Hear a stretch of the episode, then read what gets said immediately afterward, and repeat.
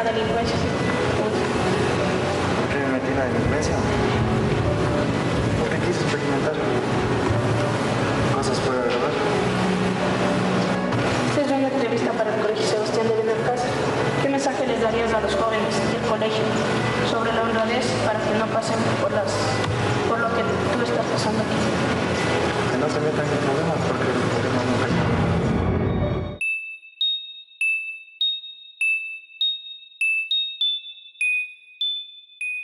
Estás escuchando Perfil Criminal con Tania Mino.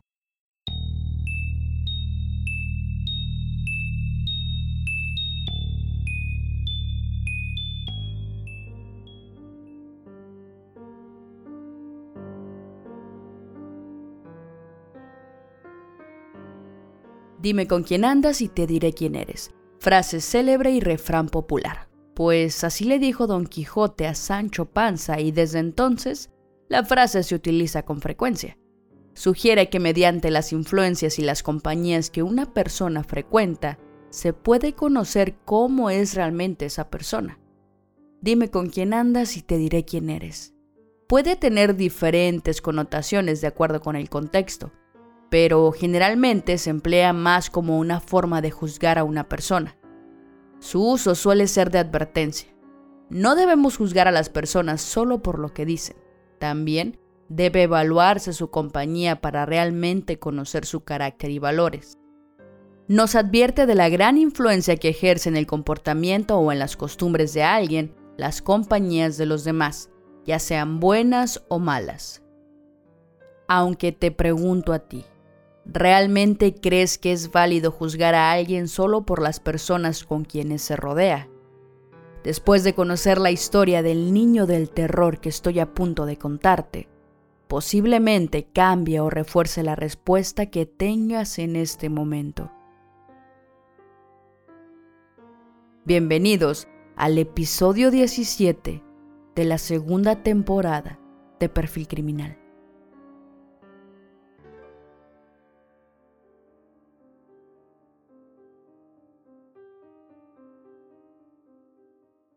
Continuando por esta ruta criminal latinoamericana, llegamos nuevamente a Ecuador, en la provincia de Los Ríos.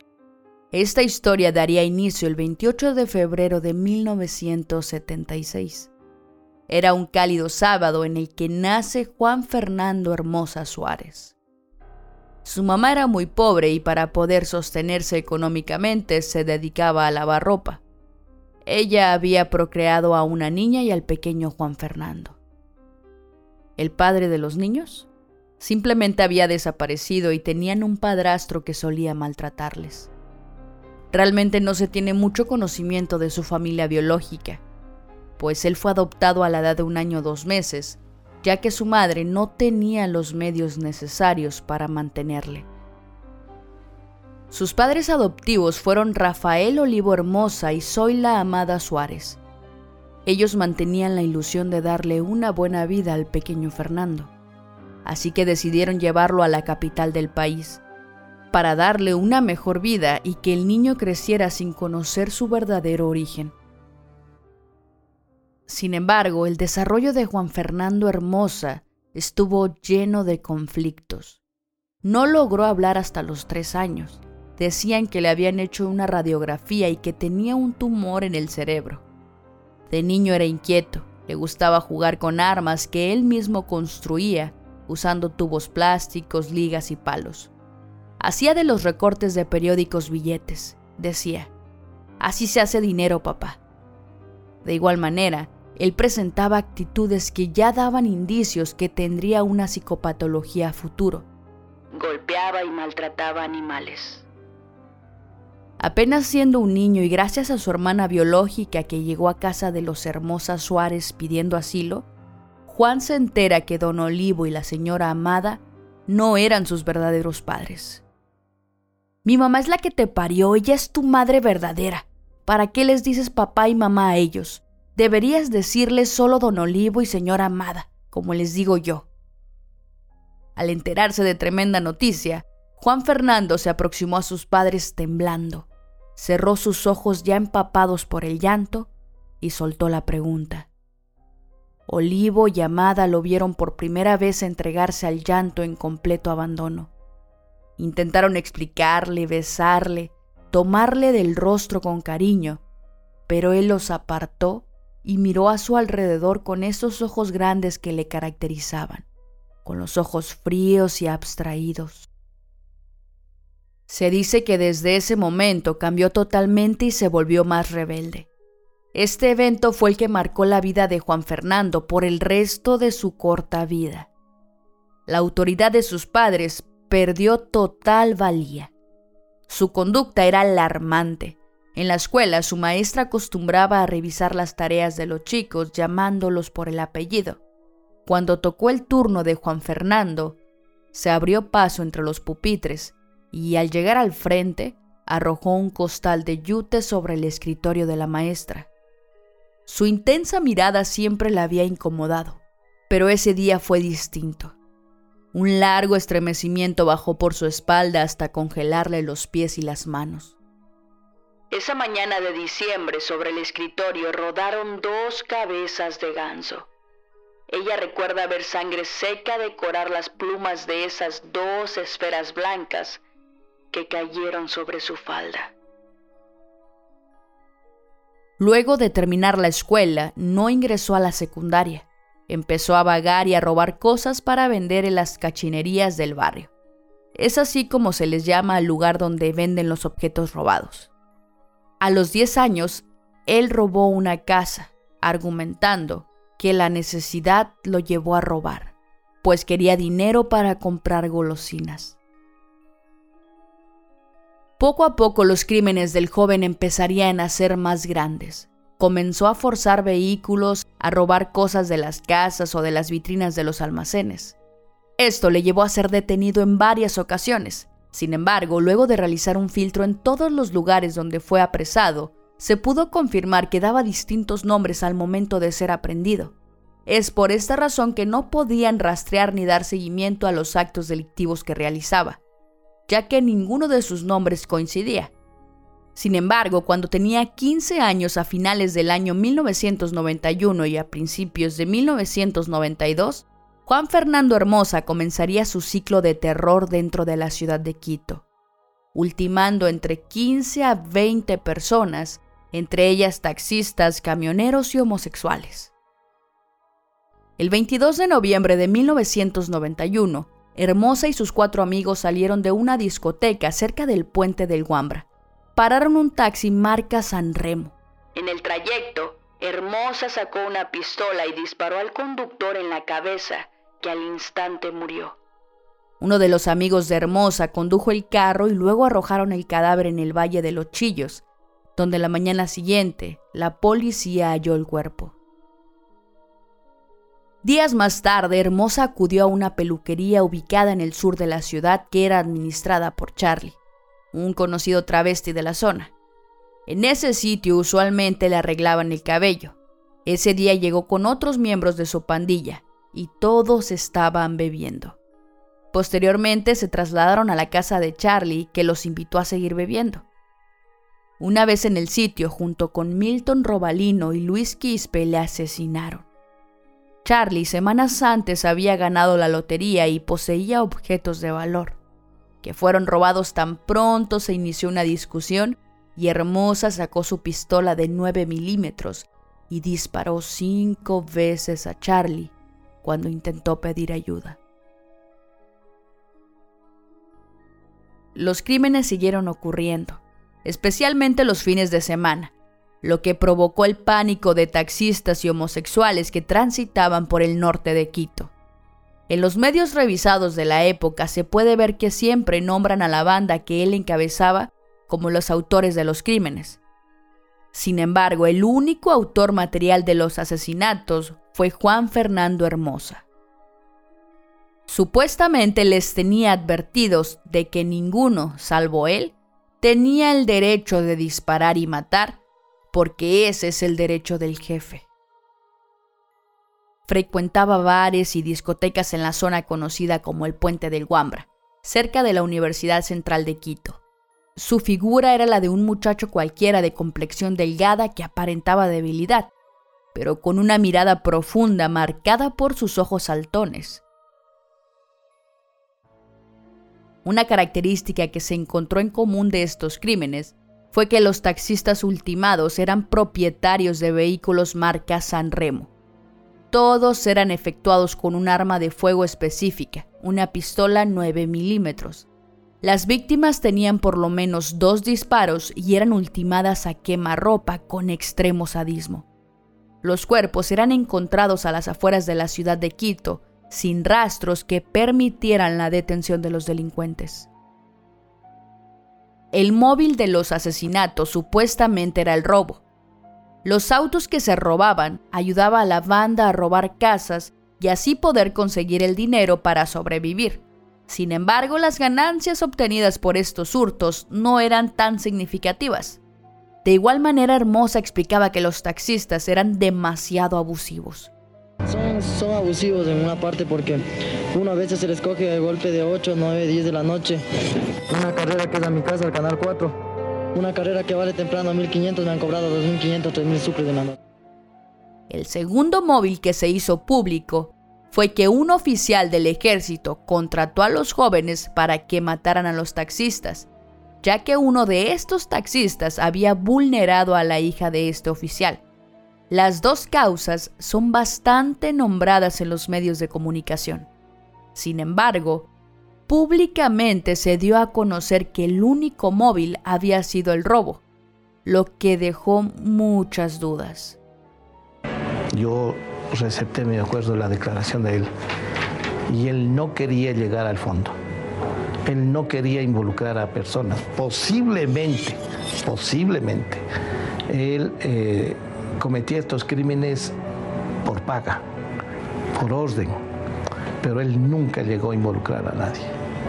Se autoinculpó y frente a, un, a, una situación de, de, inculparse, pues, ¿qué puede hacer la autoridad más que aceptar esa inculpación y dejar a que la policía realice profundamente otro tipo de investigaciones para ver si solamente era él o había atrás de, tras de él otro tipo de posiblemente autores intelectuales, porque la autoría material la hacía él, pero la autoría intelectual podía estar en manos de otras personas.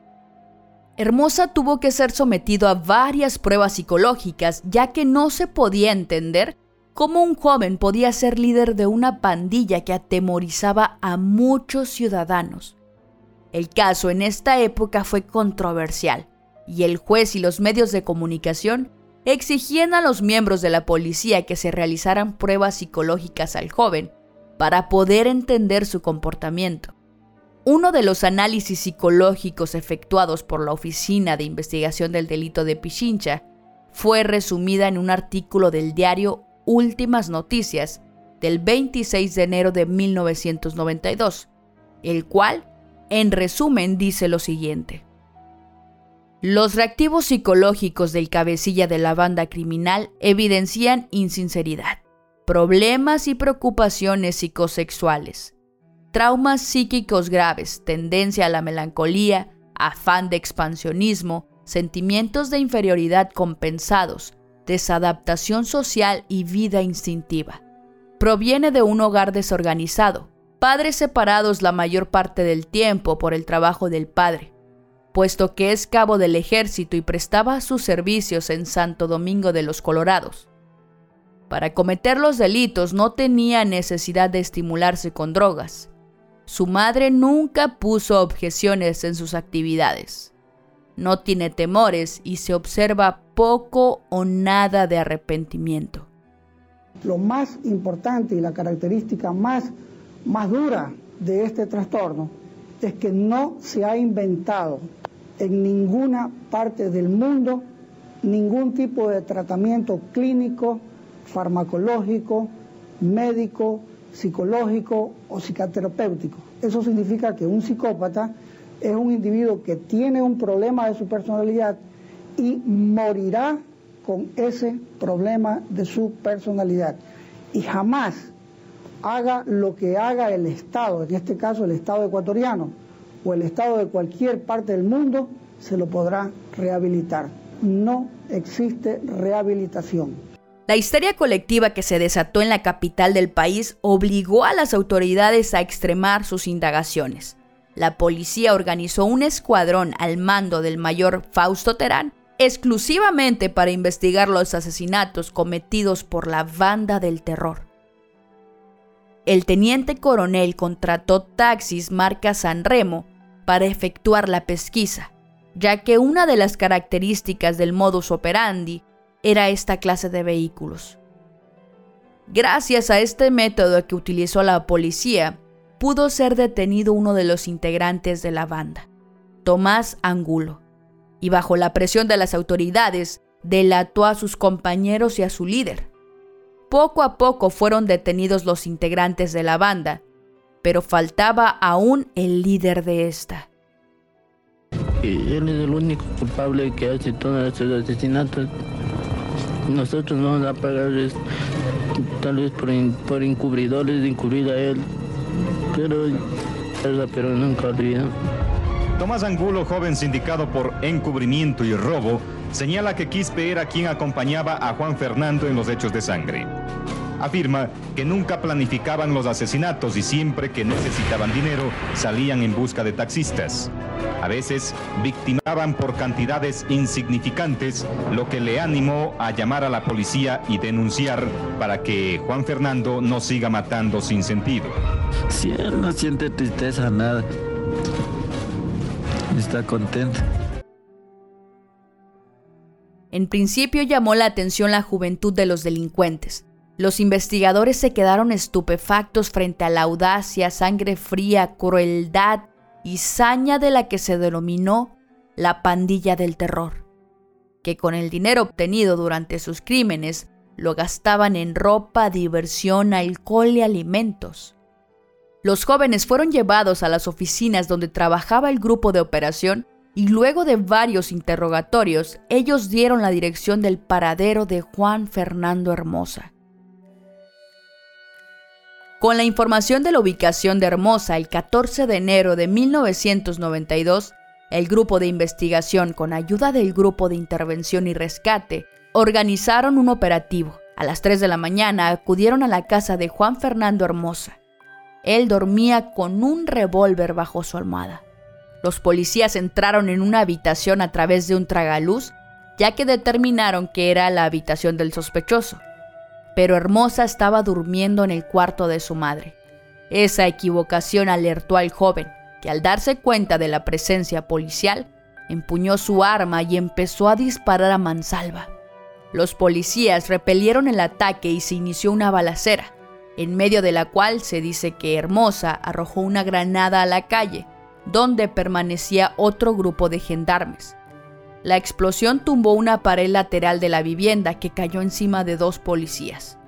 En el cruce de balas, la madre de Hermosa fue impactada por varios proyectiles y murió en la escena. Tras 15 minutos de fuego cruzado, el joven finalmente fue sometido sin que haya presentado ninguna lesión. Un tribunal de la Corte Nacional de Justicia dictó prisión preventiva contra cuatro policías implicados en la muerte de madre de Juan Fernando Hermosa, el apodado Niño del Terror. Para otros tres uniformados se dictó medidas cautelares.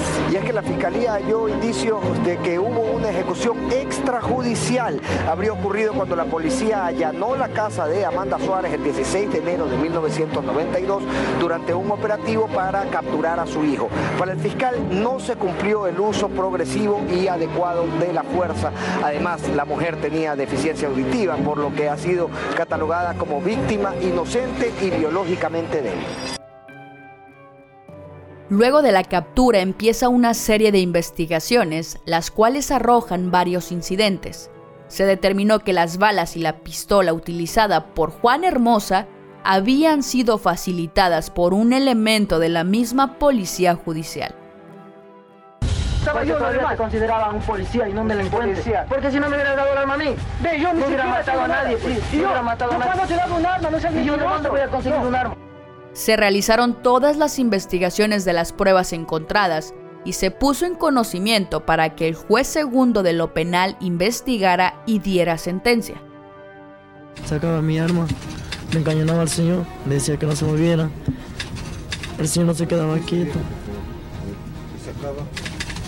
El arma. ¿Sacaba mi arma? Le encañonaba al señor.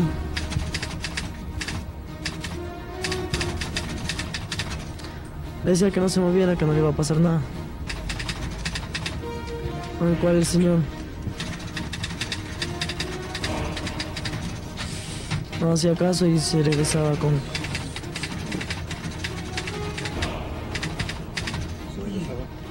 una ocasión fue con unas llaves de rueda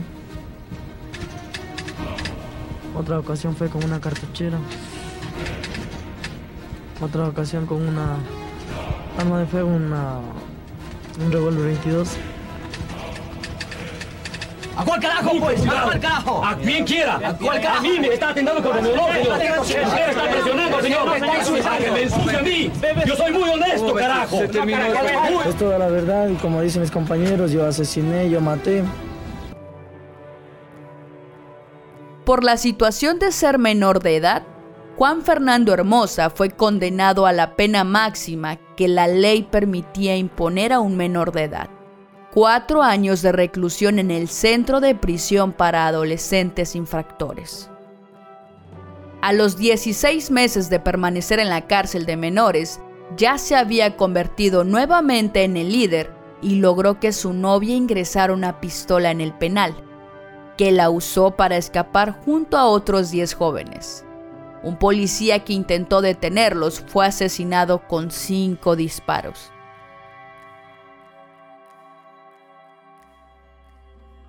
Hermosa huyó a Colombia. Se dice que ahí se enfermó de amigdalitis y finalmente fue recapturado. Más delgado y con facciones demacradas por una fuerte enfermedad que habría sufrido en Colombia, apareció el tristemente célebre Juan Fernando Hermosa, líder de la banda del terror. Con su acostumbrada sangre fría, reconoció que él y Milton Robalino dispararon sobre el policía Ángel Sailema al escapar del hogar de tránsito de Quito el 17 de junio pasado.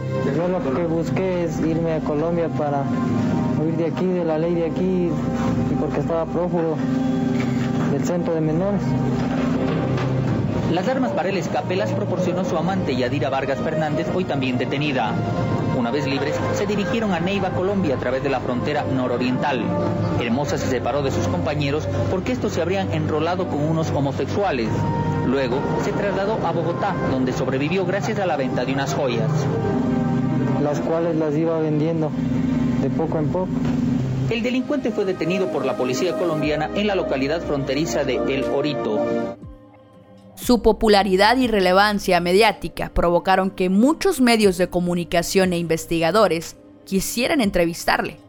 Así que el niño del terror no dudó en sacarle provecho a la situación y comenzó a cobrar por sus entrevistas, llegando a declarar, ¿cuánto hay para hablar duro? refiriéndose al pago que recibiría por brindar alguna entrevista cuando se le solicitaba. En enero de 1996 recuperó su libertad y se dirigió para Lago Agrio en un vehículo de la Oficina de los Derechos Humanos. Hermosa regresó a casa de su papá y con unos amigos decidieron salir a bailar en una de las discotecas del Lago Agrio. No se supo nada más de él, hasta días después cuando un grupo de campesinos encontraron un cadáver a orillas del río. Su padre fue llamado a la morgue donde casi no lo reconoció por la gravedad de las heridas. Se vio que la muerte del niño del terror fue sumamente brutal, ya que en el cuerpo se notaban signos de tortura. El cuerpo pudo ser reconocido, pues en el bolsillo dentro del pantalón se encontró una billetera color café en la cual estaban guardados los documentos de identificación de Juan Fernando. A pesar de los esfuerzos de los derechos humanos por tratar de que en este hecho haya justicia, no hubo mayor investigación al respecto. Varios de los diarios de la época en sus redacciones informaban de una supuesta venganza por parte de familiares de los choferes ultimados. Sin embargo, no se investigó y la muerte del niño del terror en la impunidad.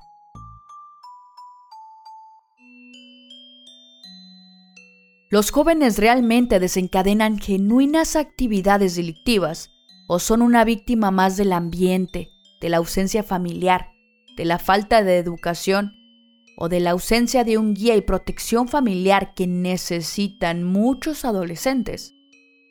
Un niño con una educación errónea o sin educación puede convertirse en un adolescente o adulto conflictivo y la culpa la tendrán seguramente los padres. Es muy importante poner límites y normas, tener en claro lo que no le hace ningún bien al niño, por duro que nos parezca. La mala educación que algunos padres ejercen, a veces sin darse cuenta, o la ausencia de esta, es clave para el comportamiento de los niños a futuro. Y no quiero decir que los padres tengan toda la responsabilidad. Sin embargo, gran parte de ella. Muchísimas gracias por escuchar hasta el final. Espero el episodio les haya gustado y si les gustó no olviden eh, comentar o darle like o reseñarlo o seguirme, dependiendo de dónde me estén escuchando. Saben que realmente el apoyo que ustedes me dan en forma de likes, comentarios eh, y compartidas es muy importante para Perfil Criminal. Y bueno, por mi parte ha sido todo. Ya lo saben, mi nombre es Tania Mino. Esto fue Perfil Criminal y nos escuchamos la próxima semana.